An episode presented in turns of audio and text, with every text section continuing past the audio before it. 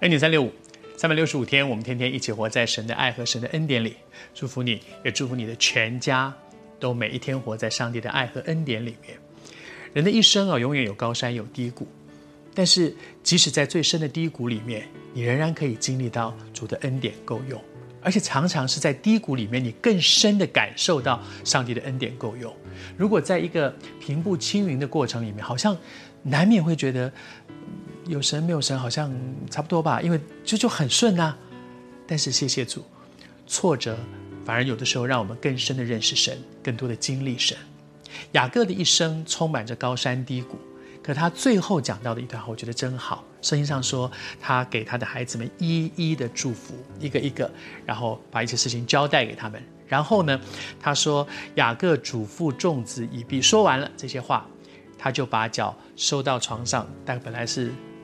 最后了嘛，用最后一点力气坐起来，然后讲完了，躺下去，然后圣经说他就气绝而亡。你知道，就是说，他真的就是到最后一分钟，他做完了神托付给他的事情。他的一生里面有一个很重要的角色，那个角色就是这些孩子们的爸爸，他是一个父亲的角色。然后，啊、我父亲在晚年的时候常常喜欢讲一句话说：“老来唯有爱难捐。”年纪大了，年轻的时候什么东西都想抓在手上，但是到了老了以后，就慢慢发现有一些东西不重要了，没关系了，无所谓吧。但是最难捐，那个捐是丢弃的意思。老来唯有爱，对所爱的人，特别是谁？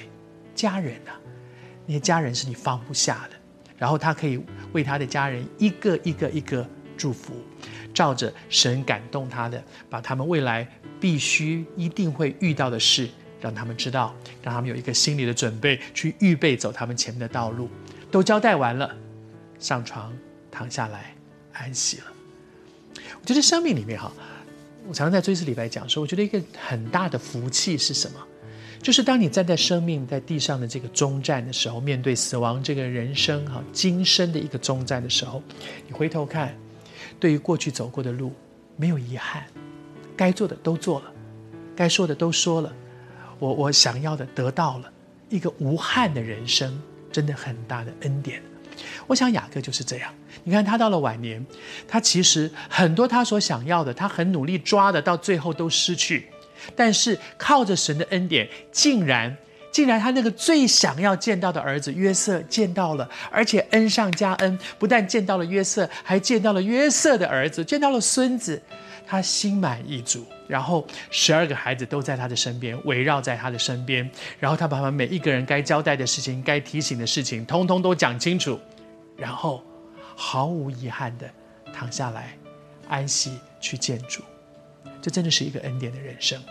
人生有高山，有低谷，有顺境，有逆境，有很成功的时候，也有很失败、很倒霉的时候，有在外面流亡的时候，但是走到了终站，心中无憾。真的是一个很大的恩典，祝福你。我们每一天的生活不需要等到走到生命的终站，每一天晚上上床睡觉的时候，可以对这一天无憾。上帝赐福你。